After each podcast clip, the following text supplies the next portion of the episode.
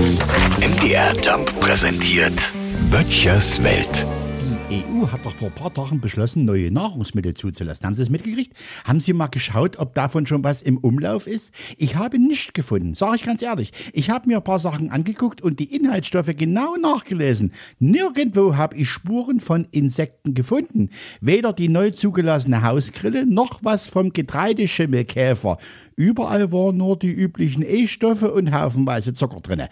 Die Insekten sollen zukünftig zum Beispiel als Pulver in Backwaren verarbeitet werden dürfen. Igitt, sagte gleich der Christoph, mein Nachbar, wie kann man nur Insekten essen?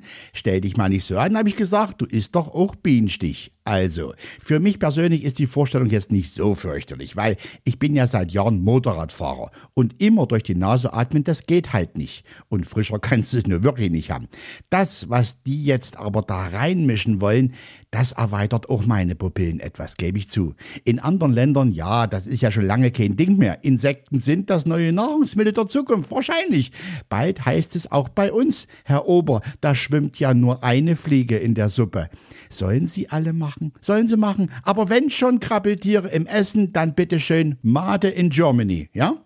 Gott muss ich demnächst aufpassen. Lädt mein Nachbar mich zum Grillen ein oder zu grillen? Naja, ich werde vorsichtshalber immer was mit rübernehmen. Böttchers Welt.